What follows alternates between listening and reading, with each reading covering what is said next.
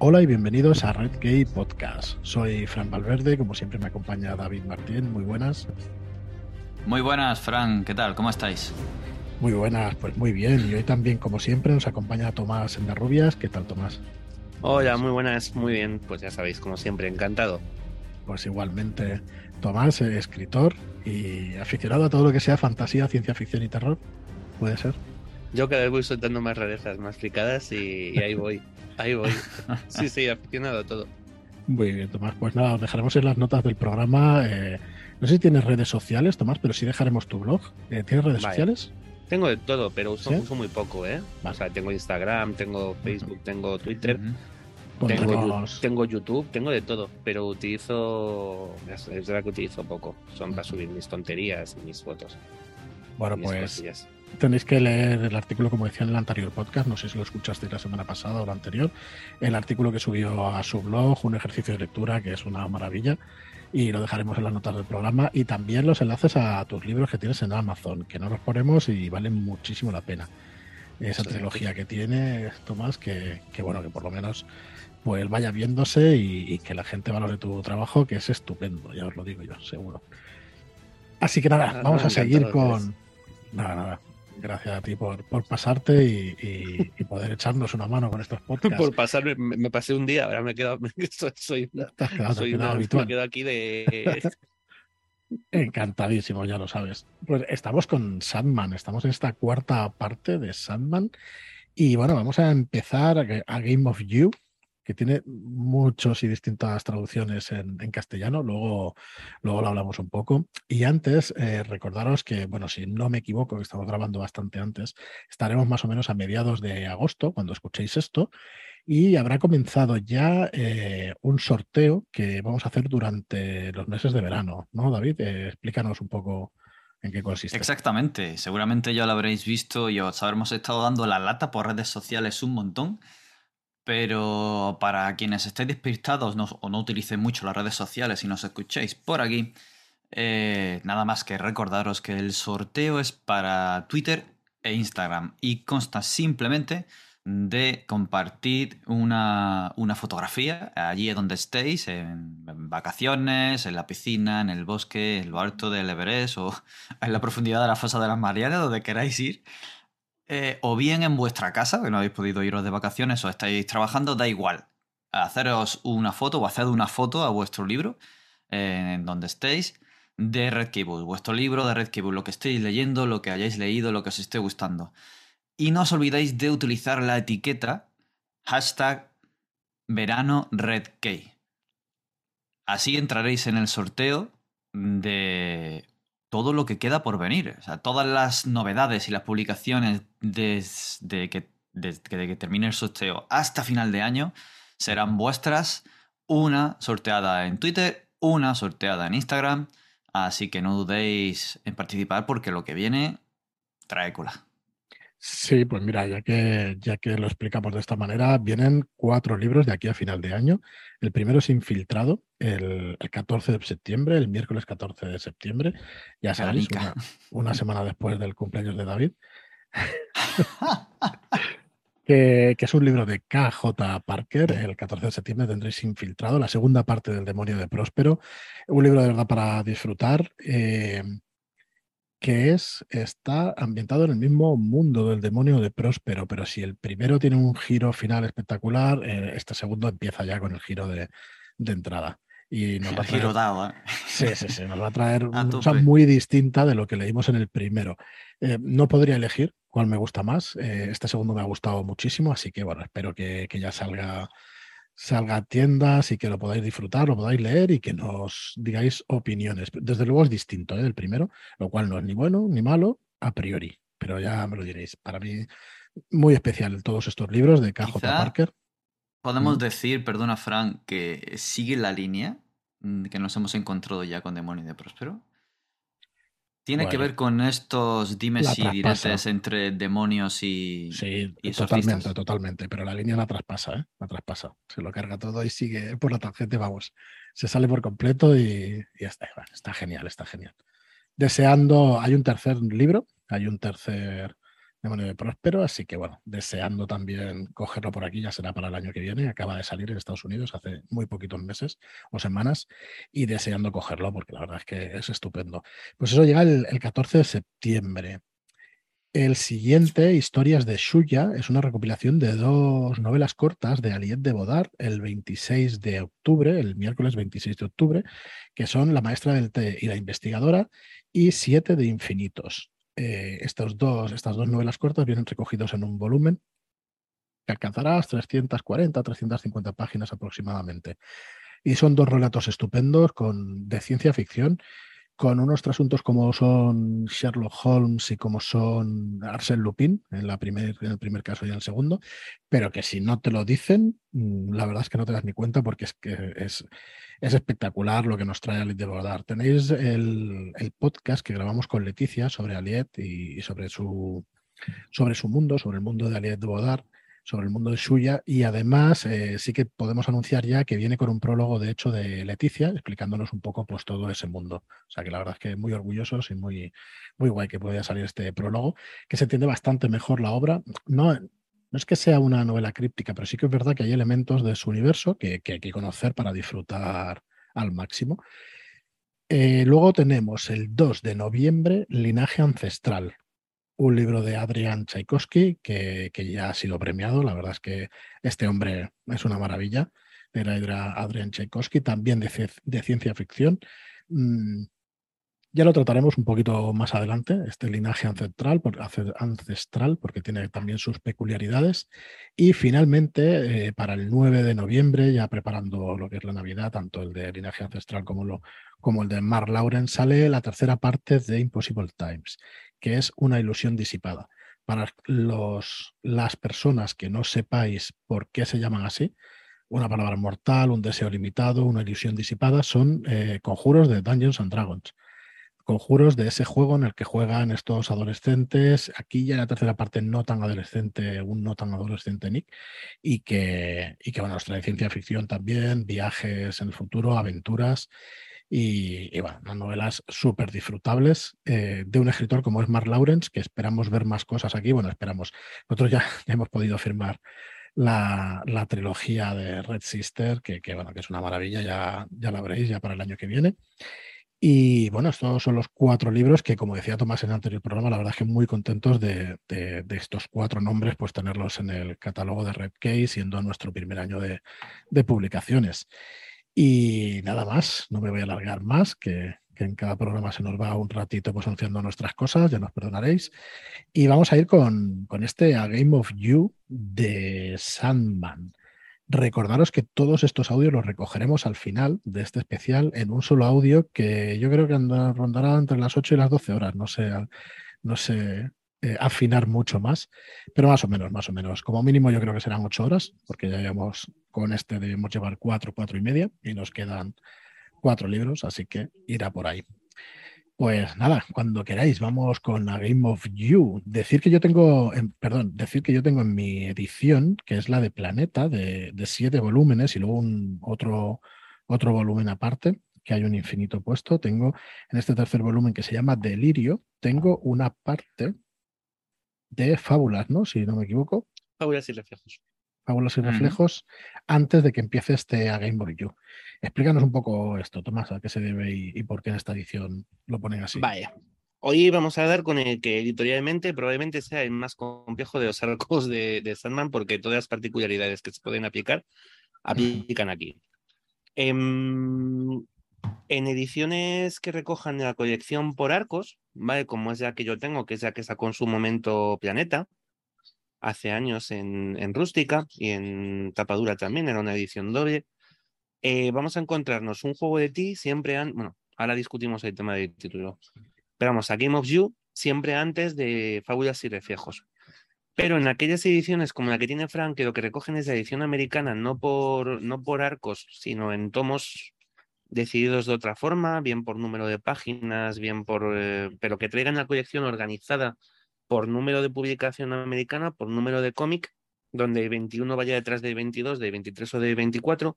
Mm. Antes de A Game of You hay tres números eh, que son Termidor, agosto y tres septiembre y un enero. si mal no recuerdo, que, que corresponden a. que luego se incluyeron en otro arco, en el arco eh, Fábulas y Reflejos. Porque son historias cortas, y entonces Fábulas y Reflejos va a recoger esos tres números anteriores a, Game of You y, y cuatro o cinco números posteriores en un solo arco, porque tenían más sentido a nivel arcos fuera de dentro de este Fábulas y Reflejos, que son siempre cuentos eh, auto- em, em, autoconclusivos e historias independientes y demás, que, que en el arco Un juego de ti, a Game of You, que es una historia cerrada, que es un, solo un solo cuento, una sola historia. Entonces, de ahí, dependiendo de cómo, de cuál sea la edición que tengáis, os vais a encontrar eh, a Game of You siguiendo directamente Estación de Nieblas o con tres números, tres historias cortas entre final de Estación de Nieblas y el principio de, de A Game of You. ¿Por qué estamos, por qué este uso del título en inglés que no hemos hecho antes habitualmente? Porque tenemos tres ediciones y cada uno de nosotros tres esa edición tiene, un- tiene una traducción diferente. Sí. En el resto de, en el, por lo que sea, en el resto de las traducciones han seguido más o menos el canon que se marcó en, las- en las primeras ediciones de The Sandman.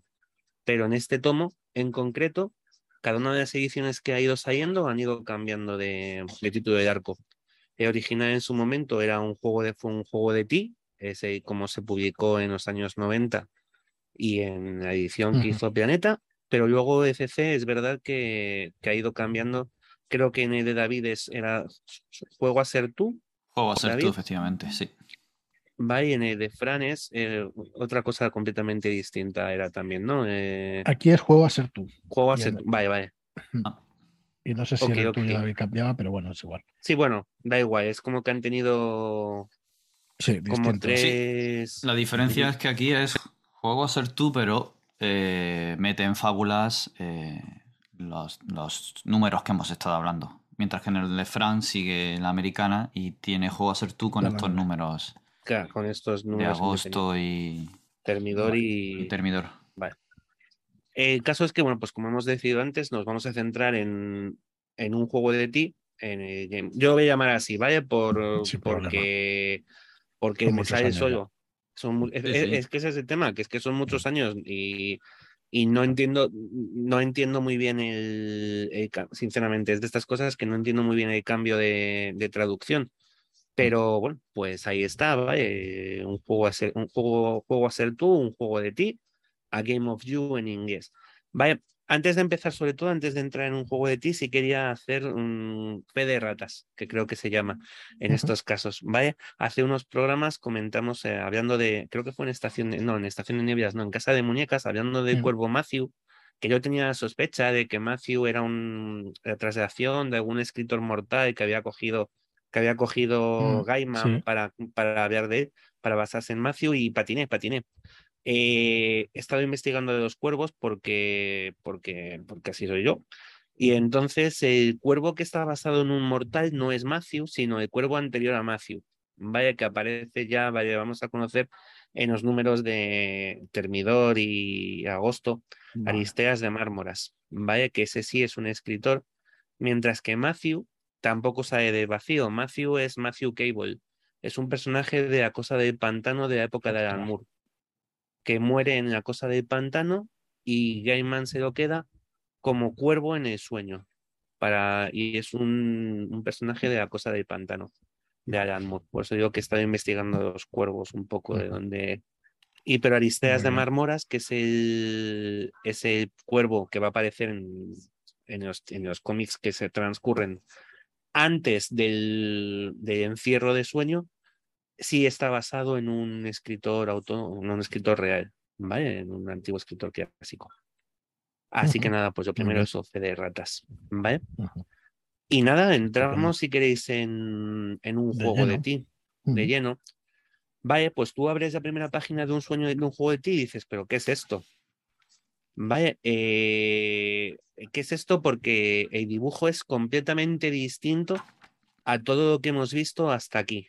Eh, en un juego de ti, el dibujante principal va a ser, va a ser Son McManus, ¿vale? Y el tío tiene un estilo que es completamente distinto de ese arte feísta, sombrío, apagado, un poco diferente, poco, a veces poco visual, poco llamativo visualmente, aunque con unas narrativas muy interesantes que hemos visto desde que arrancó Sandman, con Sam Keith, Mark Drigenberg o Kay Jones, vaya, incluso no está muy lejos de ese barroco de, de Michael Zulli o de esa fantasía ligera mm. de Charles Best es que podríamos ver a, Son McManus cuando le abres, podría ser tranquilamente un dibujante de X-Men. O sea, el, el, trazo limpio, el, el, colorido, mm, que eso no es cosa de Son McManus, sino de los coloristas. Pero es completamente distinto, es brillante, es como. Mm. Es como haber abierto un cómic resplandeciente. Es, tiene muchísima luz, todo el, todo sobre todo el primer número. Eh, muchísimo detalle en, en, los dibujos, en los diseños. Los personajes son totalmente terrenales eh, y es bueno porque podría, es un cómic protagonizado por Barbie. Vale, entonces es verdad que incluso en, esa, en ese en el dibujo ya encontramos esa, esa luminosidad o esa diferencia de, de, de lápices con, con, todo aquello que habíamos, que habíamos visto antes hasta aquí. Ya os digo que abrir la primera página de un juego de ti es, es, es, un, es un poco shock. Es como, hostia, qué, qué distinto. Curiosamente, para pues, curiosidades de la vida, cosas de estas que se cuentan, eh, un juego de ti fue la primera parte de Sandman publicada por, por Norma. Vale, fueron los primeros tomitos, eh, no Verti, no Bert, no 5, mm, que salieron de la colección. Salieron en, en tres tomos, cuatro, de hecho, ellos también hicieron, creo que hicieron algo parecido a, incluir a que tomo uno de un juego de ti era Termidor y Agosto, vaya, por, pues por temas de edición de aquellos momentos. Pero bueno, qué cosas curiosas de estas de, la vida, de edición. Y ya os digo, juego de, un juego de ti eh, nos va a recuperar a un personaje que en su momento, si no has leído Sandman de Tirón, vas a decir, pues es un personaje secundario en su, y quedó atrás en el pasado, que fue Bárbara, Barbie, de la casa de muñecas, la vecina de una de las vecinas de Rose, de Rose Walker, en, en esa casa de muñecas, cuyos, en esa casa en Florida, cuyos sueños, cuyos sueños de los, cuyos habitantes mezclaban sus sueños cuando, cuando Rose despertaba, esos poderes o esa habilidad de, de, nexo, de, no me voy a acordar nunca de cómo se dice, vaya tela. Sí, pero ya nada más que lo dices tú se me olvida a mí. Ay. se me olvida bueno, da igual. Ya saldrá, ya saldrá, sí. Ya saldrá, ya saldrá. este, oh. Esta vida de Rose de derribar los muros de los sueños, vaya, que va a comenzar en esta casa de muñecas y ya habíamos visto, de hecho habíamos visto a Barbie eh, participar en un sueño muy colorido donde caminaba, donde cabalgaba sobre una especie de perro gigante Vale, y, hablaba de cosas como muy fantásticas, ¿no? Estaban buscando el puerco spin y el perro se llama Martin Ten Bones, Martin Diez Huesos, dependiendo de, también dependiendo de, edición, traducen el apellido o no. Entonces, bueno, da igual. Martin Ten Bones, Martin Diez Huesos. Eh, y te, te, contaba como una especie de aventura como muy, muy de alta fantasía, rollo Ah, no sé, como uh, Lord Dunsany, por ejemplo, que era de los, los nombres imposibles y estas cosas de, de, princesa, debemos encontrar el puerco espín antes de que, en este caso es antes de que Cuco lo consiga, porque si no se destruirá el reino, que eran unos sueños como muy, muy coloridos que chocaban con los de Ken, que eran oscuros, llenos de, de, de sexo, de dinero, de traición, de drogas, de temas un poco sucios así, tal. Y ya os digo, ese personaje, después, después de la casa de muñecas, nos, nos olvidamos de él durante toda estación de nieves y se convierte aquí en la protagonista de, de un juego de tip. Que si escribía pensando en lo que iba a venir después, pues hombre, el, eh, allí estaba ya planteado el argumento de, de, un juego de ti en aquel sueño loco de Barbie cuando, cuando Rose derriba los muros del sueño. O sea, cuando ves estas cosas es cuando te das cuenta un poco. No puede estar cogido de ahí y luego desarrollado en principio. Claro. Todo es posible. Pero Barbie, después de después de ocurrido en, en, Nueva York, en Nueva York, perdóname, después de ocurrido en Florida, se ha mudado a Nueva York, va y vive en un edificio de apartamentos conseguido por una amiga de, tiene un piso conseguido por una amiga de Hal, Hal que también dejó la casa, se ha ido a Los Ángeles con un novio que conoció y tal, y no te hablan, pues eso, te comentan o te hacen algún pequeño comentario de, de, los, de los vecinos de, aquel, de aquella casa de Florida donde ocurrió lo que ocurrió con Rose Walker, va y nos encontramos a una Barbie que es un poco extraña. O sea, todo su alrededor es mm. bastante estrafalario, pero es que ella misma es bastante rara. Ella, por ejemplo, ha adquirido la costumbre de pintarse cosas en la cara. Entonces ella a lo mejor baja a desayunar con, un, con media cara pintada de tablero de ajedrez. ¿Vale? Así, de cuadros blancos y negros. Y tiene unas, pues eso, un comportamiento particular, no, no está trabajando, está viviendo de sus ahorros, eh, entonces pues mm, vive regular, o sea, está teniendo el propio apartamento en sí es un sitio viejo, ya desde el principio empiezan ya a contarnos que la casa no está en su mejor momento, es una casa vieja, un edificio viejo en el centro de Nueva York, eh, bueno, pues con unos vecinos muy particulares. Ahí repite un poco el formato que ya tuvo en, en la casa de muñecas, sí, de mm. presentarte a los vecinos de Bárbara como, como unos personajes como poco curiosos. ¿vale? me gusta mucho la manera de eh, presentarlos, les falta leche, creo que es.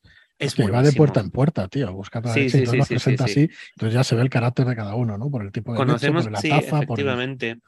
Conocemos a Wanda, que es la, mm, la amiga de, de, Barbie, vive en otro, en otro de los pisos. Y tenemos al primer personaje protagonista transexual de un cómic. ¿Ah, sí? Eh, sí. Yo creo, vamos, creo que hasta aquí, poquito antes, ¿eh? Debe ser de los primeros. Em, bueno, pues Gaiman era un adelantado a su tiempo, pero que se ve y nos presenta aquí a, ah. a Wanda, ¿vale? Nacida Alvin, ¿vale? Esto lo vamos a ir descubriendo durante, durante, durante la historia. ¿vale? Y es una persona con dismorfia de género. Ella se siente, ella es mujer en un cuerpo de hombre, pero no ha hecho el cambio, no, no se ha hecho la operación definitiva de cambio de sexo porque le da miedo.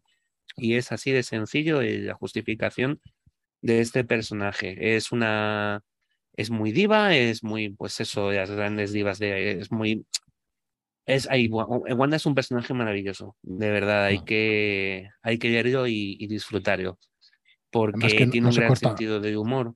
Mm. Sí, sí, sí. No se corta un pelo Gaiman, ¿eh? Al meter los problemas que se tienen cuando, cuando te pasa algo así. Que la familia cómo te trata y todas estas cosas. Es muy duro. Eh, cuando determinadas cosas que pasan, ahora comentaremos al final de la historia mm. y cómo ves los propios sueños de Wanda. Cuando te mm. cuenta el sueño de... Eh, va en un momento, ahora lo comentaremos, que va a recordar también a casa de muñecas, donde vamos a ver los sueños de cada uno de los, de cada una de esas personas que están ahí en esta casa. Y los propios sueños de Wanda son, son muy duros. Y es, creo que probablemente con Rose Walker, eh, Wanda sea la mejor persona que va a aparecer en los cómics de, de Sandman.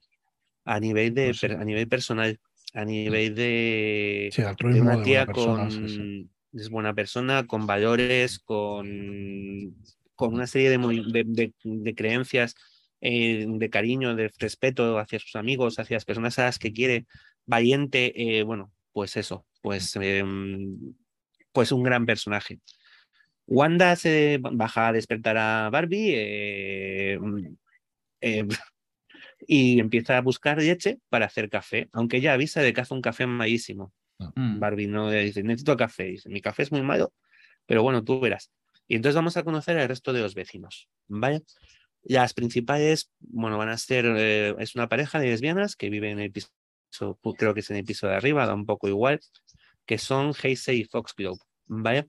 Eh, dos personajes que presenta un Gaiman aquí, pero que se llevará más adelante a protagonizar unas novelas de Muerte lo mejor de tu vida y Muerte el alto precio de la vida, el alto coste de la vida. ¿Vale? Eh, son una pareja un poco muy curiosa. Eh, es como muy... es muy tonta.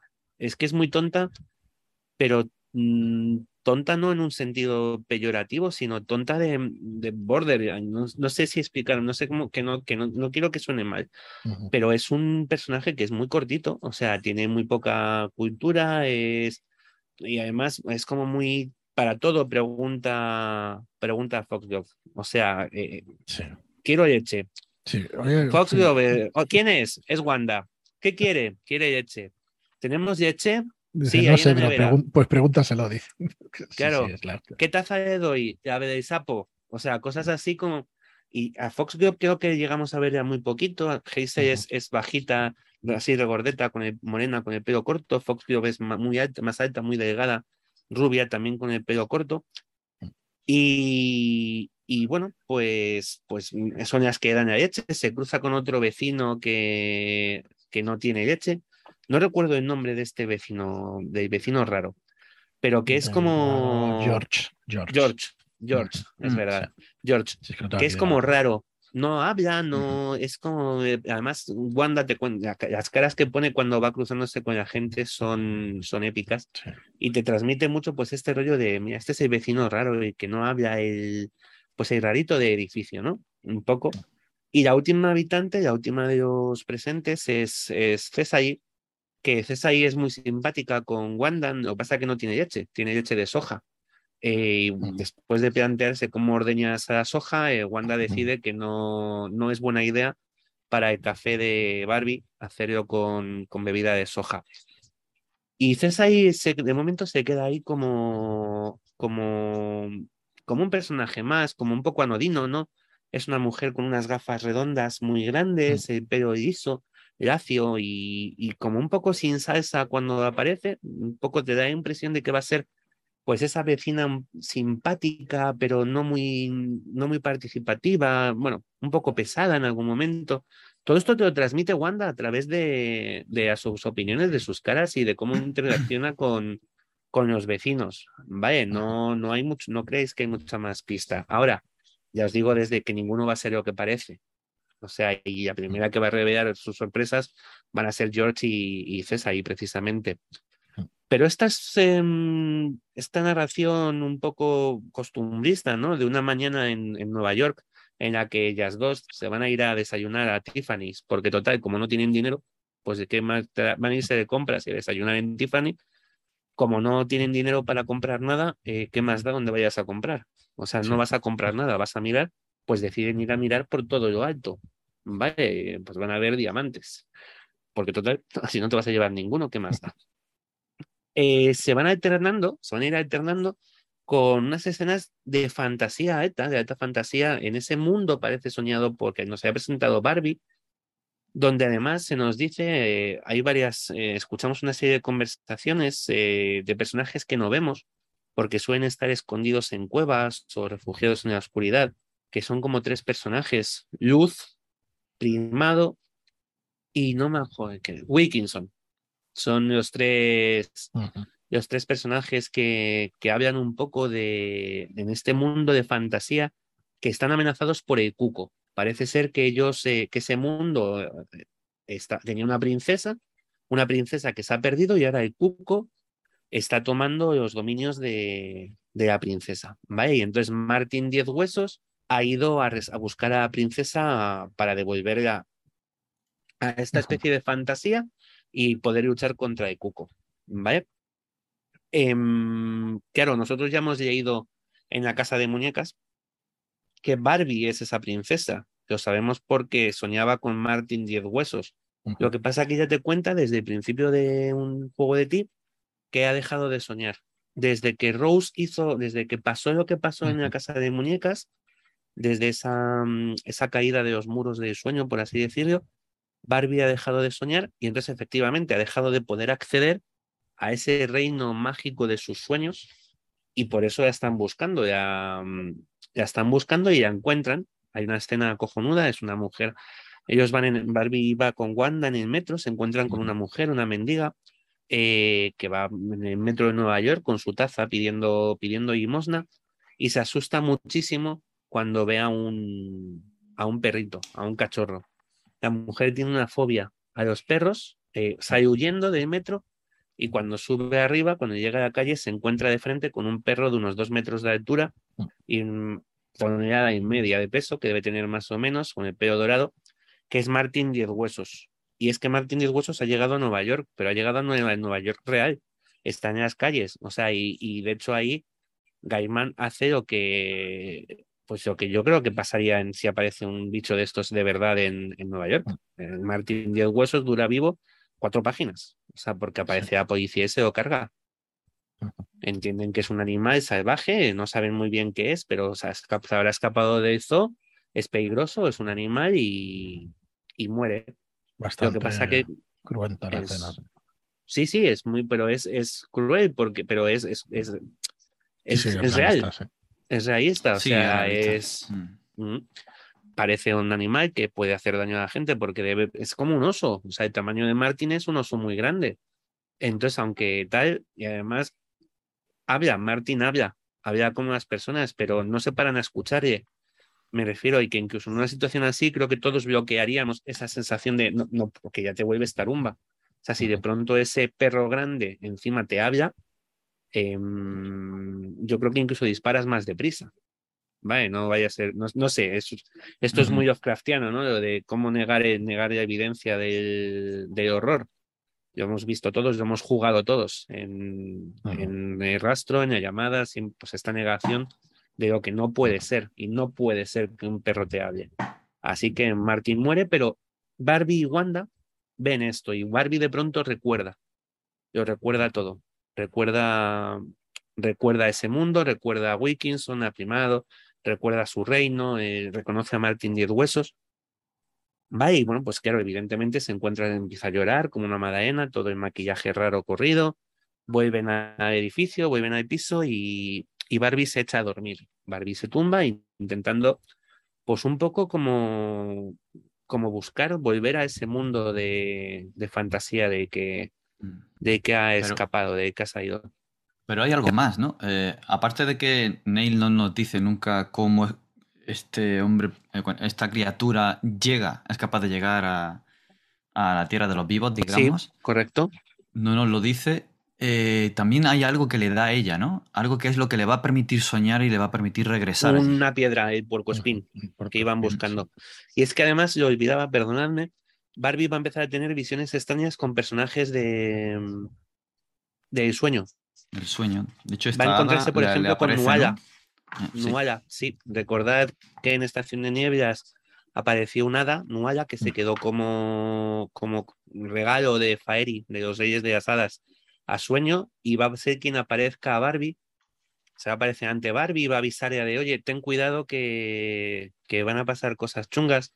Porque más Barbie se queda. Ay, es que es, es, es verdad, acabo de recordar, es súper chulo. Barbie se queda dormida, empieza a quedarse dormida como delante de la tele, con el puercoespín este, y entonces está escuchando un anuncio, un anuncio de unas tiritas o de una cosa así, y va a irse Mm. repitiendo continuamente el soniquete de ese anuncio durante todo el durante todo el cómic. Hay una, porque además queda extraño, porque Fran, es algo así como Bert, no, no utilices tiritas, utiliza las nuevas megatiras, no sé qué, Mm. con sabor a menta, chocolate y la nueva salsa. Y esta idea de- del sabor menta, chocolate y la nueva salsa se va a repetir una y otra vez en diferentes momentos, pero con esa ilógica, con, ese, con esa ausencia total y absoluta de lógica que tienen, que tienen los sueños. Es, es, pues eso, ese detalle este de que efectivamente Martin le entrega el porco spin, esta piedra mágica que va a permitir a Barbie volver, volver a soñar. Y cuando Barbie empieza a soñar, cuando Barbie se tumba y empieza a soñar, ella efectivamente llega de nuevo a su mundo de sueños, donde se va a encontrar con estos personajes, eh, son animales al final, cuando les vemos Mm. Primado, eh, Wilkinson y, y Luz, Luz. Son un- una especie de Luz es como un loro, eh, Primado es el mono, Mono. típico mono vestido de, mm, De rojo, circo, ¿no? con un gorro Mm. rojo, sí, vestido de circo, de como de titiritero, y Wilkinson es una zarigüeya vestida de detective, con un abrigo y un, con una gabardina y un sombrero, ¿vale? Que está, están súper graciosos cuando los ves. Pero en el edificio vamos a empezar a descubrir eso, que no todos los vecinos son los que son lo que pensábamos Mm. que eran, ¿vale? De Porque hecho, George- George está muy pendiente cuando regresa a casa después de encontrarse con. George observa a Barbie. George vamos a ver en varias ocasiones vigilando a Barbie. La primera sensación que te da es ya de es un mirón, ¿vale? Porque tiene Sí. ese rollo, además de, mm, de según te lo presentan, es un poco de en una película hubiera sido el tipo este con gafas, el pelo grasiento eh, y que mira, mira a las vecinas. Y además no tiene más que vecinas porque no hay hombres en el edificio, son todo chicas. Vale, un, todas el juego de las protagonistas son todo mujeres.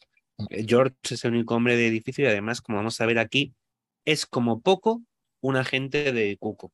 ¿Vale? George en una escena también aterradora, de pronto está solo en su habitación. Vamos a ver además que tiene una foto de Barbie, un póster mm. de Barbie en la pared y va a abrir la boca y van a empezar a salir cucos, van a empezar a salir cuerpos. Entiendo que son cucos. Yo no he visto un cuco en mi vida, pero vamos, son pájaros de un tamaño considerable. Pues tienen un tamanito considerable. O sea, son unos pedazos de pajarracos. Vale, lo que sale George. Y esos cucos se van a repartir por el edificio y van a provocar en pesadillas en todos los, los habitantes de, de esta casa que van a ser pesadillas muy reveladoras. Vamos a ver cómo el, Cuco que va, o sea, vamos a ver ese sueño de Wanda en el que se ve obligada a pasar sin anestesia por un, o sea, y su peor miedo es, em, es esa operación que, que, sería el cambio definitivo de, de su condición de, de, hombre a mujer, ¿vale? Y cómo ella aterroriza, cómo, cómo ella de pronto se encuentra atada en una mesa de operaciones y que la van a operar sin anestesia ni nada y, y lo pasa fatal, se despierta hecha un asco, eh, Wanda. Eh, Heisei y Fox bueno, Heisei es que le ha contado antes a Barbie en un momento sí. de estos de, de, visitas, ha ido a verla porque, pues porque considera no quiere hablar con Tessa ahí porque es una mosquita muerta, no quiere hablar con Wanda porque bueno, no es una mujer y no quiere hablar con Foxglove porque no puede contarle a Foxglove que se ha quedado embarazada. Heisel hace unos días volvió con un compañero de trabajo, eh, se acostó con él, pero ya por una serie de historias que te, por eso son las que os digo que es que Heisel es, es cortita a nivel de cultura, ella considera que no, eh, no era viable quedarse embarazada. ¿Vale? Porque no sé qué cosas te cuenta, de, pero es que lo hicimos, pues como lo hicimos de pie. Sí. Es como, bueno, pues chica, no, no, no puede ser como método anticonceptivo es regulero. Sí, ¿vale? no es Total, que ella está embarazada y no sabe cómo contárselo a, ni sabe cómo afrontarlo, porque no tiene una educación en la que sepa muy bien cómo afrontar ese embarazo, ni quiere contárselo a Foxglove, entonces quiere hablarlo con una mujer y solo se le ocurre Barbie. Y va a tener una pesadilla también súper horrible en la que tanto ella como Hayes como Foxglove tienen cada una su bebé, pero el bebé de Hayes es un monstruo y al dejarlo en la cuna con el de Foxglove se lo come. O sea, Es además también. viñeta, ¿eh? Sí, sí, sí, Uf. sí. O sea, son. Tía. El dibujo de esos McManus es muy chulo, es, es eso, es muy luminoso, pero cuando empieza en la parte oscura, realista, pues mierda. también pues, es muy eh, siniestro, porque es, efectivamente es, es, es luminoso y es brillante y es, es nítido en todo, cuando es bonito y cuando no lo es. Vale, no es esas un de bocas que dibuja, sombras. esas, esas bocazas con esos dientes, tanto del Sí, sí, cuco, sí, sí. del George este como de comiéndose un Del pájaro niño. como el niño, dices, joder. Sí, vaya sí, sí. bichos.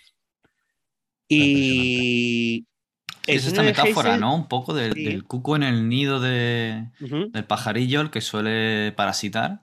Y que Sí. el, cuco- el bebé cuco, aparte de comerse todo lo que llega porque es más grande y pide más, y en esta lógica del instinto de- del pájaro que los acoge, al final alimentan al más viable, que suele Sí. ser el más sano y el que tiene el aspecto de, de ser más grande. Incluso acaba empujando y tirando del nido a, al resto de a los otros polluelos que aún no polluelos. saben volar y se deshace de ellos. Y es un poco esto, ¿no? Lo que vemos, ¿no? Este bebé Sí. ujú. que quiere quitar de en medio al otro y en esta escena tan terrible que se ve está tirando de los intestinos, Sí, sí, sí, sí, es que- Bueno, la bueno, caja es que- es brutal. Es, es muy bruto porque, insisto, hemos visto cosas chungas, en, vimos en, sobre todo yo creo que en Preludios y Nocturnos, en 24, la escena, del, Sí, la escena del, de la cafetería es muy jodida, pero es verdad que como está pasada por el dibujo tan oscuro de... mm, de eh, este era eh, Dringenberg, sí, era. Eh, de esto. Eh, la mayoría de las cosas que ves son sombras, son siluetas, son... Entonces como que impresiona menos, pero como McManus es, pues es lo que digo, es un dibujante descriptivo, eh, te- pues es, es descriptivo en todo, en lo bueno y en lo no tan bueno. El Heisel, el sueño de Heisel, de Foxglove, perdón, es muy curioso porque vamos a saber que se llama Donna, ¿vale? Vamos a saber que su verdadero nombre es Donna, evidentemente, porque nadie va a poner a nadie en serio un pedo de lobo, que es lo que Foxglove viene significando, es un tipo de flor, es el, el creo que es el diente de león que llamamos aquí, poco más o menos. Creo, ¿eh? No estoy seguro. Pues no sé, yo sé que hay No un sé. tipo de hongo que se llama cosco de lobo, Pues que es que con un, un- un tallito y una esfera arriba. Y cuando le soplas o le tocas, sale una nube Ajá. marrón de esporas que parece, pues eso. Pues- Pues un pues cosco de pueden ir- lobo.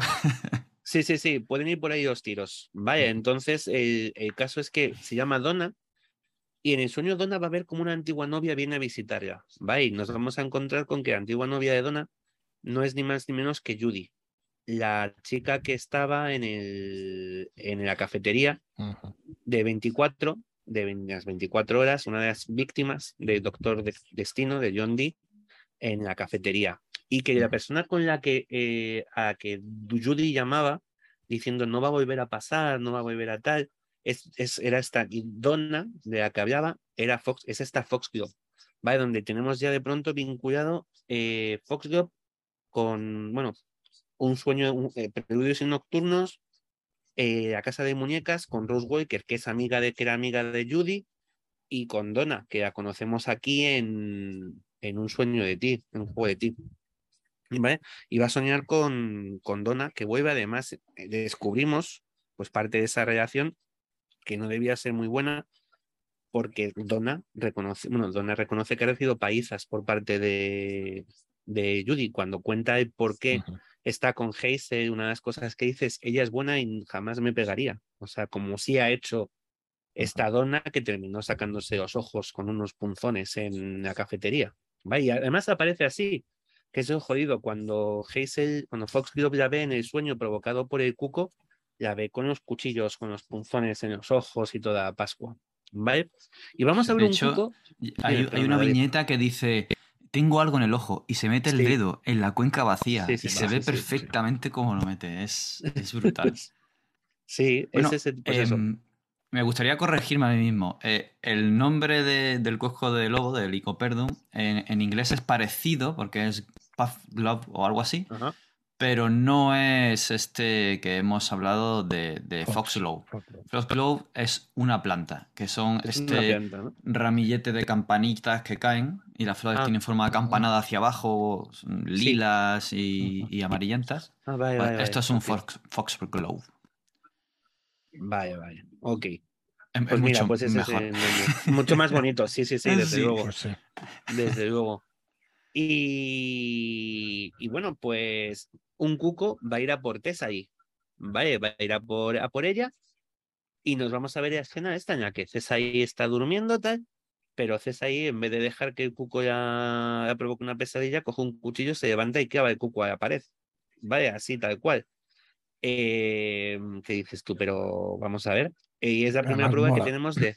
Bueno, la Es segunda prueba que ella. tenemos.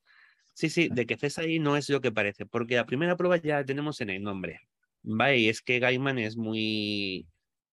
mm, de irte soltando estas pequeñas pistas. ¿Vale? Además es que re- final- revienta el cuco y Sí. creo que lo quema. Lo hace algo y lo quema en sus propias manos. Sí. Al final, sí, después de puede matarlo. ser, puede ser. Sí. Ya te digo que Y como- luego se levanta tan tranquilamente, busca las gafas, se las pone, se calza, abre el cajón y dices tú. "¿Pero Es qué Además, pasa? metódico. el diálogo ¿Quién le es dice- esta Es mujer?". verdad, es Sí. verdad. Y es ahí cuando coge, o sea, el cuchillo, mata el cuco y luego va por un cuchillo, con toda Sí. su tranquilidad. Le Correcto, eres una cosita inmunda, ¿sabes? Incluso hablando es como fina, pero luego Sí. es más bruta que Sí, sí, Bueno, sí. Sí, sí, es, sí. luego se mancha las manos con todo. es muy Pues es- misteriosa y muy interesante eh, a partir de aquí. A mí me Sí, hasta este momento era mosquita muerta que decía Hazel, pero es que a veces aquí dices, no, no, que mosquita muerta no, aquí pasa algo. Cesai eh, es autodescriptivo, o sea, ya el nombre te indica qué es lo que pasa. Eh, Cesai no deja de ser la traducción ahí, bueno, la, la forma de decir en inglés, Tesalia. La Tesalia es una zona de Grecia, del norte de Grecia, que, que en los mitos clásicos era famosa por sus brujas, por sus hechiceras, ¿vale? Por esas mujeres que eran capaces de con sus cantos bajar la propia luna del cielo, ¿vale? Eh, y eso es lo que vamos a tener en Tesai, en es una vamos a ver que es una bruja. No va a tener muchos más detalles en, este, en esta historia, por lo menos, ni de dónde viene, ni de cuántos años tiene, aunque vamos a empezar a entrever que muchos, que probablemente sea otro de esos personajes como Hetty la Loca, que ya conocimos en el principio, Job Gadding, que vimos en, en la Casa de Muñecas y en, en Estación de Nieblas, o la propia Joanna Constantine, que tuvo una vida larga, ¿vale? Una serie de personajes que van apareciendo que son, no son lo que parecen y que tienen una vida como más, más alargada, más por lo que sea, cada uno por sus motivos. La loca lo sabremos mucho más adelante y además fuera de la colección de Sandman, pero van a contar en The Dreaming, en uno de los arcos de The Dreaming, en, en Extraño Amor, ¿no? Bueno, da igual, El Chico Perdido, que sé que van a hablar sobre, va sobre ella. Em, bueno, pues esto, pues ahí va a unirse un poco a este número de personajes mágicos de Sandman, pero metidos en nuestro mundo, que pertenecen al mundo, al mundo de los vivos, al mundo real, no al sueño. ¿Vale? Em, va a ser Cesai la que de hecho suba al piso de George y con su cuchillo detrás de la espalda diga, hola, buenas noches. Venía a preguntarte si... ¿No? O sea,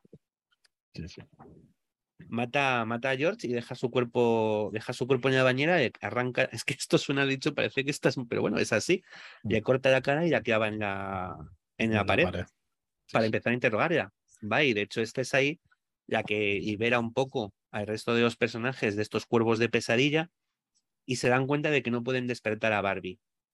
Vale, entonces deciden llevársela al piso de George donde de pronto Hazel, Fox y Wanda se encuentran con la cara de George pegada en la pared, ¿vale? Pero lo más chungo es que ahí consigue hablar con él, o sea, consigue interrogarle, ¿vale? Sí, yo este recuerdo escena de Batman, ¿te acuerdas de, de, Batman con el? Que me parece una cosa así que es parecido a esto y dices, joder, tío, no sé si después habrá estado inspirado y eso, pero es, brutal. Sí, Sí. y el mismo detalle... Con los dientes, tío, hostia. El mismo detalle que vimos con aquella escena escabrosa de la pesadilla con los bebés, eh, lo tenemos aquí también. Sí, sí, sí, sí.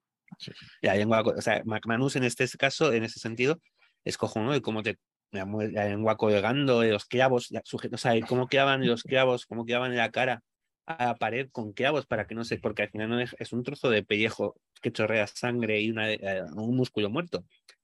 Bueno, pues consigue que parezca de verdad que dé la sensación de que se está moviendo. Y es cuando escuchan eh, César, eh, a través de George, de la, boca, de la cara de George, consiguen averiguar lo que ocurre con este mundo de sueños, con, con que Bárbara está en este otro mundo, en, luchando contra el Cuco.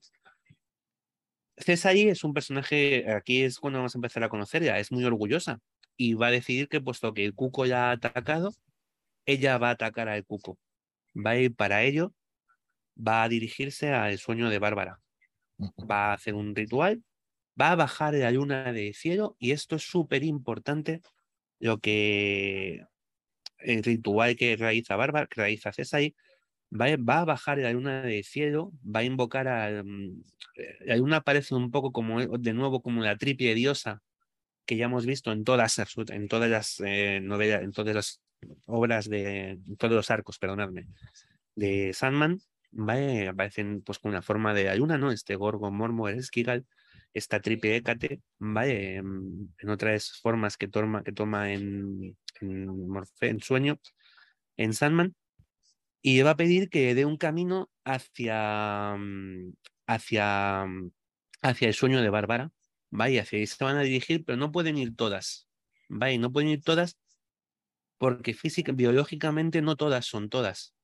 Eh, solo las mujeres pueden tramitar, transitar ese sueño, ese camino. Entonces van tres ahí, evidentemente, Heisei y Foxglove. Vaya, Wanda, a pesar de todo, no es una mujer biológicamente y se tiene que quedar en el edificio. Se va a quedar cuidando de, de Barbie y de, bueno, pues hablando con, es que es muy bueno porque es hablando con George, y como os he dicho, es un personaje, Wanda, que es un personaje como muy terrenal y muy, mm, con un gran sentido de humor y mucha carga irónica, hablando con una cara en la pared, una cara que está pegada en la pared, ¿vale? Em, y otra cosa que nos dejan de Nueva York es que se acerca una gran tormenta, ¿vale? De que había, bueno, han pasado por una gran tormenta, un huracán, y, debido a una especie de... Mm, ellos hablan de, de una nube de polvo que ha tapado la luna. Mm. Vaya, o sea, hablan de un momento en el que la luna ha desaparecido del cielo. Es el momento en el que César ha bajado la luna.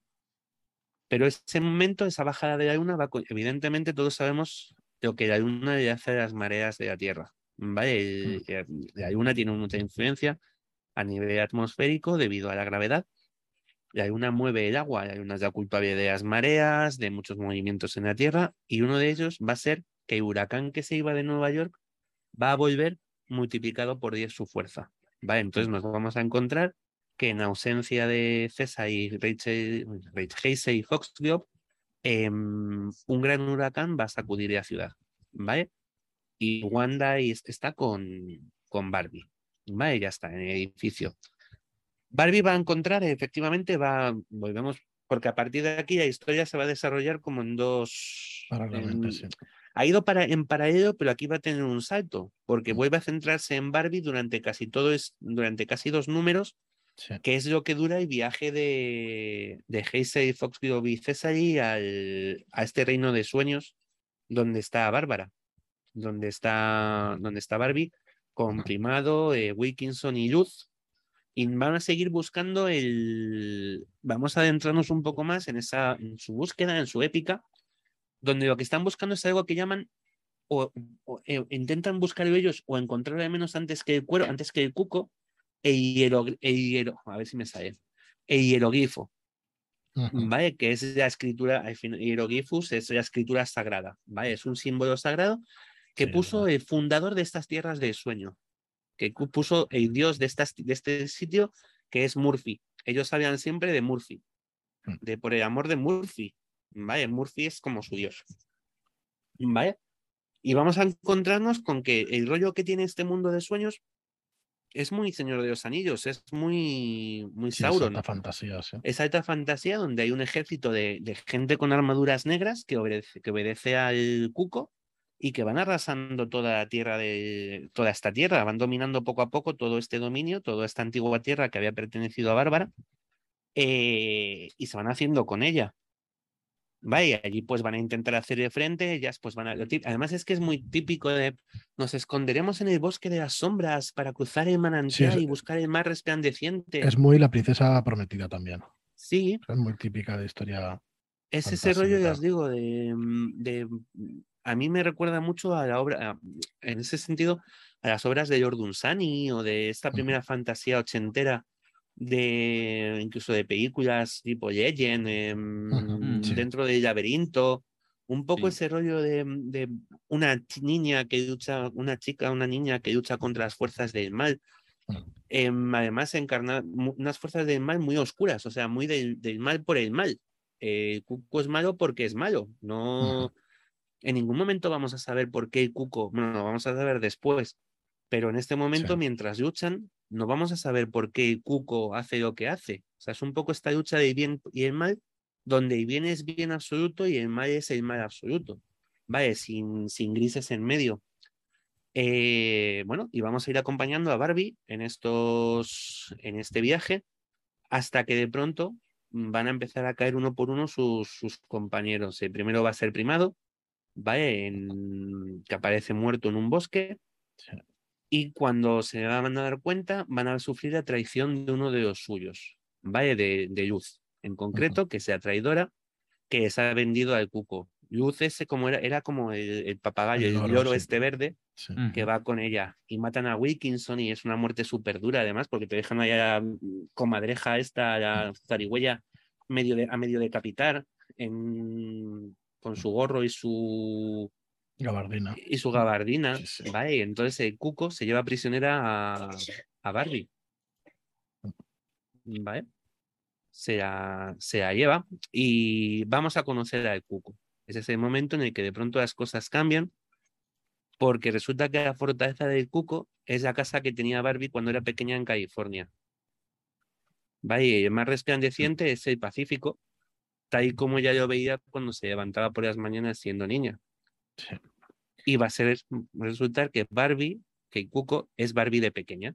Es una niña rubita con, co- con trenzas, mellada de un diente y con una herida en- con una herida en, en la rodilla, que además te cuenta que se la hizo un día saltando de un tejado porque quería volar y no sé qué Y además, historias. Ya nos había dicho antes, creo que era una escena con Wanda, que, que su padre ni siquiera le dejaba leer cómics porque no eran cosas de niñas y cosas sí, así, sí, que es un detalle muy, muy significativo y muy importante para mí, ¿no? De lo que Va a encontrar, Lo va, Barbie va a estar en, va a ver su habitación de niña, con sus cuentos de niña, con sus peluches de niña. Vamos a ver que los peluches que tiene Cáspita son Son. Wilkinson, Primada y Luz. O sea, son el loro, el- eran sus juguetes de, de pequeña.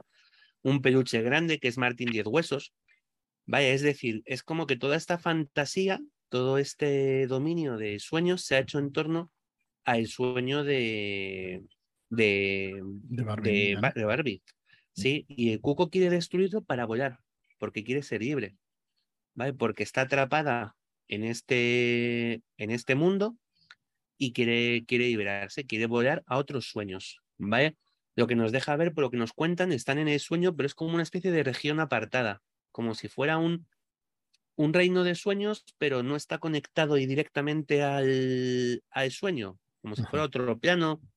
Eh, es como vamos a, vamos a conocer aquí los archipiélagos del sueño, que es como los llaman, que son pequeños reinos de- que pertenecen al sueño, pero no están, son, pues eso, pertenecen a determinados soñadores, ¿vale? En este caso, lo que te van a contar con el según avanza la historia es que eh, este reino perteneció a una tal, creo que es Ayanora, el nombre, que era un, fue una vieja amante de, de sueño que la dejó crear aquí su, su mundo, su mundo de sueños, ¿vale? Y de hecho el puercoespín que lleva Bárbara es una de las piedras de sueño, eh, como la piedra del águila que llevaba en que tuvo que destruir en el primer arco para recuperar Sí. su poder, pues pare- hay más piedras de este tipo. Bárbara tiene el puercoespín, en otro de los cómics de The Dreaming, en ah, Extraño Amor, va a aparecer la piedra del sapo, ¿vale? O sea que hay varios, varios de estos, varias piedras con poderes oníricos, por así decirlo, en diferentes puntos del sueño y que tienen diferentes personas, ¿vale? Y esta es la que pertenece a este dominio, es el puercoespín, ¿vale? Em, el paseo de las tres mujeres de Hazel, Foxglove y, y Cesai va a ser tan largo que de hecho van a llegar un poco tarde. Van a, y de hecho, y van a caer además en la trampa del cuco, porque Luz se presenta como el cuco y Cesai le retuerce el cuello y lo mata. ¿Vale? De modo que lo que permite es que el verdadero cuco, la forma niña de, de, mm, de Barbie, se haga también con el control de ellas, porque el cuco las controla, parece que como que las controla mediante su voz. Y al final, entre todas, se lleva el cuco, se lleva a Barbie a, y a las otras tres chicas al, al hierograma a salvar, pues eso, a destruir el mundo. Y el hierograma va a ser simplemente es una piedra con unos símbolos grabados en la costa, en el mar, en este mar brillante, y lo destruyen, ya está. Con lo cual el cuco ha ganado. ¿Y qué hacen al- qué pasa al ganar el cuco? Aparece Morfeo. Eh, es, de, es la única intervención, salvo un momentito antes que aparece hablando de- con Nuala, que va a aparecer Sandman en este Morfeo, en esta historia, en un sueño de tiene un juego de ti. ¿Vale? Es, es al final aparece para descrear como ha sido roto el este hierograma, aparece para descrear el, el reino de sueños de este archipiélago. Vale, y tiene un momento, la verdad es que tiene un momento muy bonito en el que se van yendo todas las creaciones, todos porque Sí. Barbie puede ver a, a sus amigos de Martin Diez Huesos, a Primada, a Wilkinson, a Luz, antes de convertirse en una traidora, despedirse de ella. Y va a ser muy chula la imagen, porque además es como sueño, aparece como gigantesco, ¿no? Y se van metiendo todos, haciéndose pequeños capa, en las mangas, en En la manga de la capa, y van desapareciendo porque ese sueño ya, ya no existe. Em, va a haber una confrontación final verbal, que es muy curioso, que es la confrontación final a tres bandas un poco entre Cuco, Sueño y, y Cesai. Cesai pide, exige matar al Cuco porque su ha sido, se ha sentido atacada por él. Sandman, Sueño no lo tiene muy claro y porque al final él, además se ha organizado una gran alteración al utilizar sus poderes para llegar a un sueño en el que no ha sido invitada. Sí, Con lo cual, al final- Con, con ella. Sí, sí, ha organizado un nivel importante porque además, en paralelo a esto, vamos a ir viendo que Nueva York está sacudida por un huracán provocado por, esta, mm, por este descenso de la luna. Wanda, que es una buena tía, eh, en uno de estos momentos, al asomarse por la ventana, va a ver en el suelo, eh, va a ver que en el portal o cerca del portal del edificio donde viven está la mujer, el mendigo, la homeless a la que vieron al principio, y va a bajar a por ella, va a bajar y se va a subir a, a la casa, ¿vale? Con lo cual tenemos a Wanda, a la mujer esta, la mendiga, y a la cara de, y con, hablando con una cara pegada en la pared, porque la mujer hace un, pues como que choca, pero no creéis tampoco que mucho. O sea, se queda como, mm, esto debe ser algo vudú, no quiero saber mucho de ello. O sea, es todo el todo el caso de que hace a la calle y dice, yo no voy a ver con esa cara pegada a la pared. Es lo poco que dice la, la mendiga. Pero es verdad que ocurre lo que, pues lo que te llevan anunciando desde el principio, desde que te han dicho que el edificio es viejo y hay un gran huracán, pues el edificio se viene abajo, ¿vale? Y todos sus habitantes, pues, pues cascan, todos mueren. O sea, es un, un edificio y la única que va a sobrevivir es Barbie, ¿vale? Y Barbie va a sobrevivir precisamente porque esta anciana se tumba, se echa sobre ella y la protege con su cuerpo, ¿vale? Eh, el cuento de el final de, un sueño de un juego de ti es muy agridulce y con mucho agri. O sea, porque al final es verdad que el cuco consigue lo que quiere, se pira volando, tiene permiso de sueño para salir de, de ese archipiélago ya destruido y puede irse volando a otro, a otro sueño, a otro mundo, porque al final sí que es cierto que, que probablemente no haber sido por el por Rose Walker, por lo ocurrido en la casa de muñecas, el cuco directamente en algún momento hubiera podido volar y salir de allí. O sea, era un poco como su destino, ¿no? Eh, volar de un sueño a otro. Pero esta desaparición, este evento que ocurrió durante la casa de muñecas, o incluso quizá por la propia desaparición de sueños, los propios años que estuvo prisionero, sueño total, que la presencia del cuco tanto tiempo en el sueño de Barbie no es, no es lo que debería haber pasado y un poco como que corrigen ese, esa desviación, permiten que Cuco se tire. Causada por el eh, vórtice, ahora me acordaba. Vórtice, justo. Vórtice, claro. Por el vórtice, sí, sí, sí, sí. Eh, total que, y además, eh, pues eso, Wanda ha muerto. Cuando vuelven al edificio, siguiente que cuando consiguen despertarse, aparte de que vamos a ver tensión entre César y, Sueño, eh, una tensión que va a aparecer en otras, en otras ocasiones, em, que se va a manifestar de muchas maneras. Eh, cuando Barbie despierta, lo siguiente que te encuentras es em, a Barbie yendo al funeral de, de Wanda. De viaje al funeral. De viaje al funeral al pueblo de Wanda, donde vamos a ver, pues eso, que te va a contar que el edificio se destruyó, que ella de pronto abrió los ojos y que tenía encima a cara de una persona que no conocía, que era Rose, no me acuerdo cuántos, que es el, pues la mendiga, ¿vale? Que es la que había protegido de, de, morir, que nadie sabía, pues nadie se explicaba muy bien qué hacían en la casa, eh, donde habían encontrado también el cuerpo muerto de, pero claro, no asociaban... Eh, asocian que nadie acusa a nadie de la muerte de George. Se creen que ha muerto en el derrumbamiento del, edificio. Vale, ¿hay algún comentario que hacen sobre algo que pareciera salir arrastrándose de, entre los. como si fuera la lengua? Sí, sí, sí, sí, sí. Vale, y tal. Pero la última escena es la despedida de, de, Wanda y es en un pueblo, en algún pueblo, no sé decido si es Dakota, si es Minnesota, si es un pueblo cerrado, cerradito. Un pueblo cerrado de, Estados Unidos donde Barbie se reúne con una tía de Wanda que deja muy claro que allí Wanda no existe y que se ha muerto es Ivan y va a ser enterrado como Ivan y es un chico y bueno pues pues así es el final eh, como jamás fue aceptado en ni lo va a ser mm en el lugar donde nació, ni lo va a ser. El epitafio en la tumba le ponen el que siembra viento, recoge tempestades. Que Efectivamente. Sí, sí, además la familia, incluso la madre de, de Wanda, em, como que no, lleva, acepta que, que Barbie esté en el funeral, pero no la quiere en eh, la fiesta. Sí. No es una fiesta. eh, Es que estos Sí, en ese- yankees, como con el- Sí. La recepción El- nos resulta, La recepción nos resulta muy extraño a todo. Sí, está, es que no sé cómo Sí. bien cómo llamarlo. Yo tampoco. No, no es quiero llamarlo fiesta, pero bueno, Es que en el, parece una celebración y no lo es, ¿sabes? Que parece que en el Celebración de la catering este, muerte, sí, en la despedida, no, no sí, sé algo muy así, sí.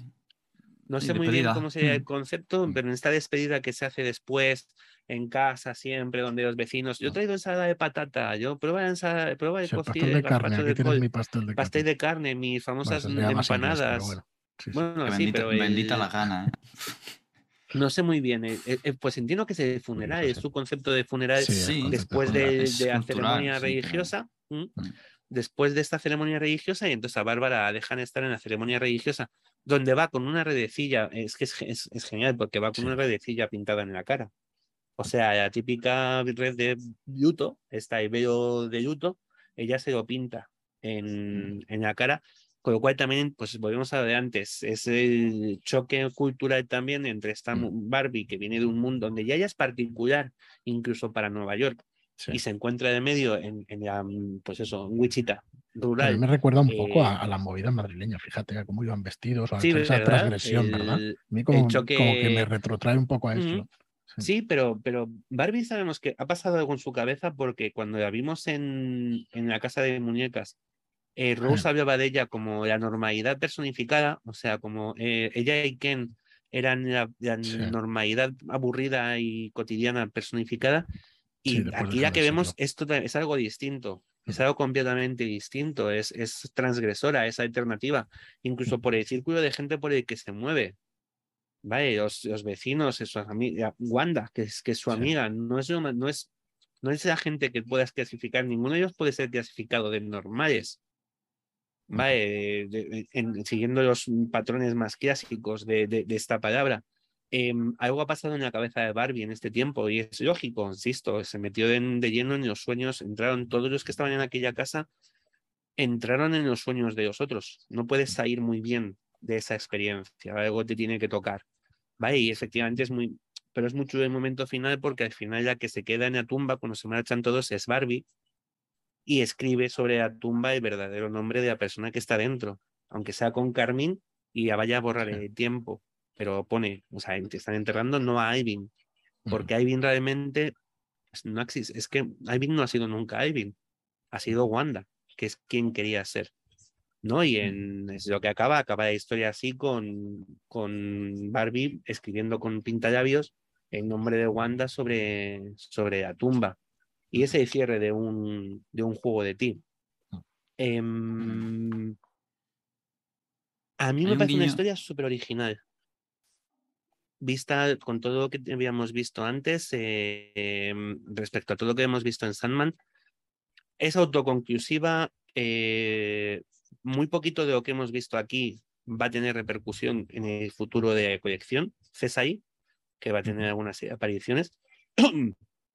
sí que fue importante para Gaiman a nivel de presentarnos a Heisei y Foxglove, que van a ser las protagonistas, como he dicho, de las colecciones ligadas a muerte. Pero al margen de esto, creo que un juego de ti es una lecturaza, porque es muy bonita. Es muy Sí. bonita de leer, es muy bonita de ver. Los números dibujados. Hay otros dibujantes en medio que es, además cambia Sí, muchísimo par, el, Mm. el dibujo, mucho más en el, en el número donde van de viaje, por ejemplo, que es bajan la luna y se van las tres chicas, es, es muy distinto.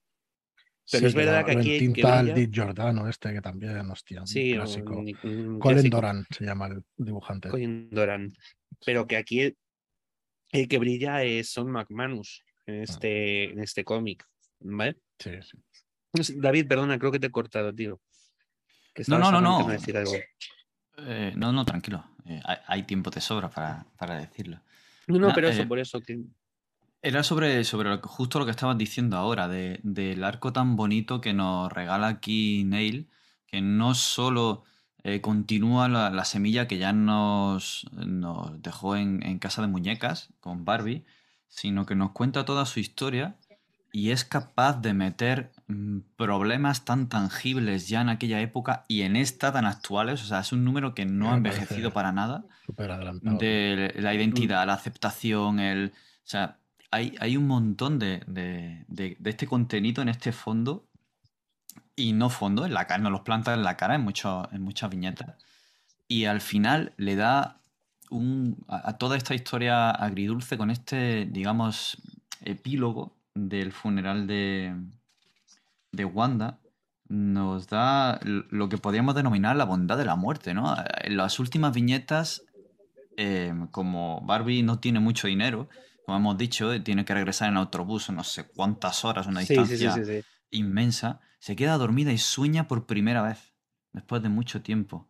Y sueña verdad. con Wanda, pero siendo Wanda, con la identidad de ella. Vemos a una mujer joven, eh, tal como se imaginaba Wanda que era, y viene Como la debería muerte. haber sido. Exactamente. Y viene la. Y viene muerte.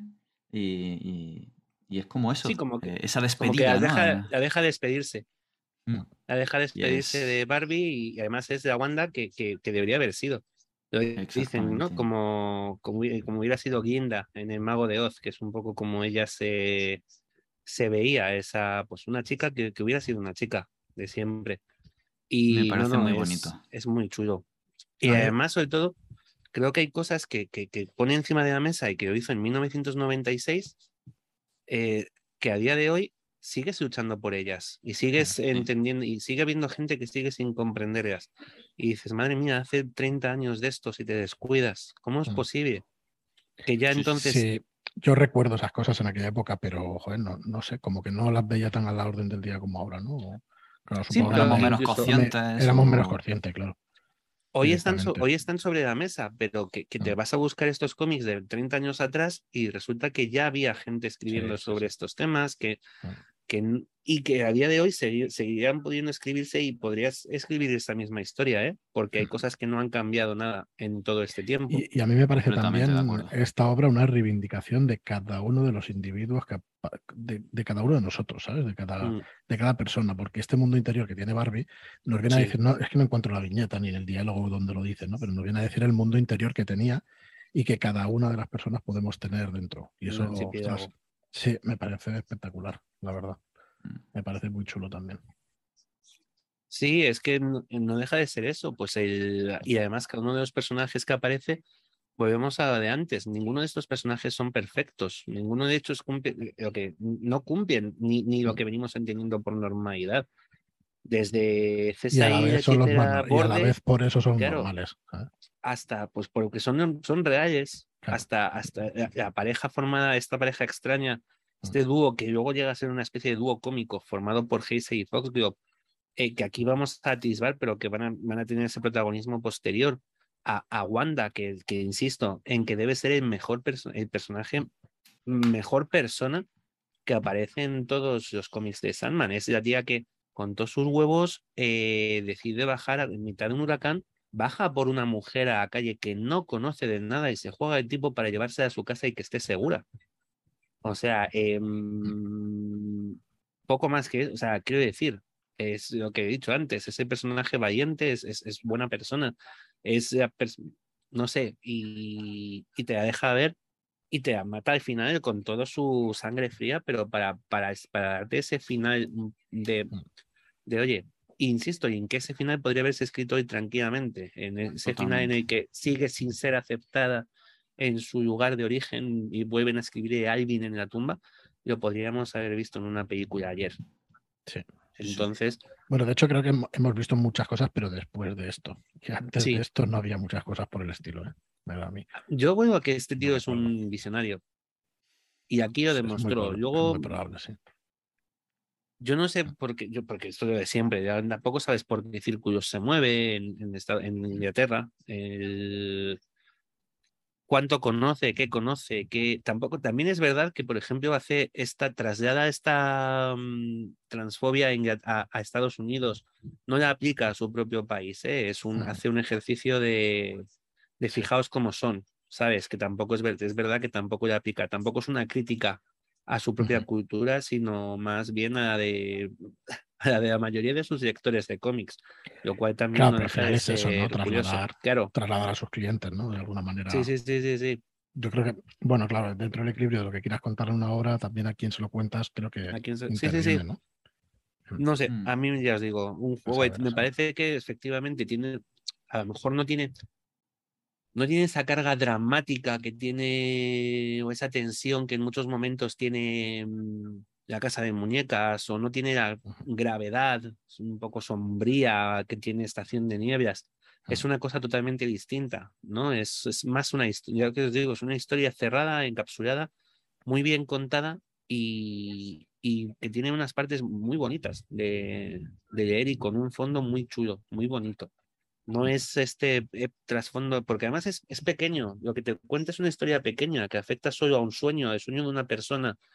No estamos hablando de la destrucción de todo el mundo del sueño que nos teníamos, que habíamos visto en Preludios Nocturnos y en la Casa de Muñecas, ni de la posesión de algo tan grande como ese infierno que afecta a los dioses y a los hombres. No, es, eh, es una historia sobre una persona, sobre los sueños de Bárbara. No pasaría nada. O sea, el cuco, gane o pierda, el cuco em, solo va a afectar a Bárbara. Eh, los demás personajes se ven arrastrados un poco por este ansia de venganza de Cesari, pero no, no, no, no hubiera tenido mucho más peso en sus vidas si no se hubieran cruzado en el destino de Bárbara. ¿vale? Es una cosa pequeña, es una historia que afecta a poquitas personas. A Barbie, a Wanda, a, la pareja de Regise y Foxglove, y ya está. Es un poco el, el rencor, ese odio de César y lo que las lleva a implicarse más en la historia. Y quizá que sea eso lo que hace la historia más bonita, más, más eh, el hecho de que sea pequeña. Es una historia que habla sobre una persona. ¿vale? No, no sé, esa impresión, insisto, que, que me da. Sí, sí, yo la comparto por completo. Ya te digo, a la, a la vez me parece muy grande porque está hablando de, de cada uno de nosotros, ¿no? Que queda así como muy rimbombante lo que Ujú. digo, pero es cierto. Que, que es la historia de cada uno y eso en este caso es la de Barbie que se entrelaza con las de las otras mujeres, no, no sé. Muy bien construida, desde luego, muy Sí. bien contada y, y a mí me ha gustado mucho, la verdad. Yo ya poco más que decir con todo esto. Creo que hemos dado un buen tute a. Ujú. Y tanto que sí. Bueno, pues lo vamos a dejar aquí. Eh, creo que sí, que se nos va a 8 o 9 horas el especial sí, de sí, sí, sí. Así que estupendo, estupendo y, y que lo disfrutéis mucho, igual que nosotros, la verdad es que lo estamos disfrutando un montón. Volvemos con el siguiente, que es Fábulas y Reflejos. eso Reflejos. es, Fábulas y Reflejos, que yo como lo he leído así un poquito a medias, pues luego lo retomaremos todo en conjunto a ver qué nos quería explicar también Neil Gaiman en ese número. Así que nada, muchísimas gracias, Tomás. Ya Gracias ves. por pasarte, como siempre. Gracias, David. Y, y vamos a recordar, bueno, tenéis el concurso, el concurso que haciéndose una foto con, con algún libro de Red Key Books, pues podéis participar en un sorteo de todos los libros que saldrán de aquí a final de año. Sí, quien Y- no quiera salir con su cara puede hacer la foto al libro allá donde esté, ¿no? Sus O- muñecos de la habitación, ¿no? Y se pone detrás y hace la foto. con- Claro. O la colección Samdan detrás o alguna cosa así. Correcto. Como Barbie con todos sus muñecos allí. Y hacerse, y hacerse la foto. Y luego también recordaros, que se me ha olvidado deciroslo antes, que tendremos una pequeña preventa antes de que salga eh, infiltrado. Y tendréis en nuestra web, en redkeybooks.com, del 2 al 16, el regalo de dos láminas con, si os lleváis el pack del demonio de Próspero y infiltrado. E infiltrado, ¿vale? Y si cogéis infiltrado solo porque ya tengáis el demonio de Próspero, pues también os mandaremos la primera lámina. Eh, nada, en unos días tendréis en la web para que podáis ver cómo van a quedar las láminas y como nos va a llegar antes, también os la podremos enseñar y, la verdad es que muy, muy guay. Son unas láminas de, tamaño letter para, pues, para celebrar esta edición, esta primera edición de tanto del Demonio de Próspero como de Infiltrado. Así que nada más. Muchísimas gracias a todos por escucharnos y hasta el siguiente programa. Un placer. Un abrazo. チャ。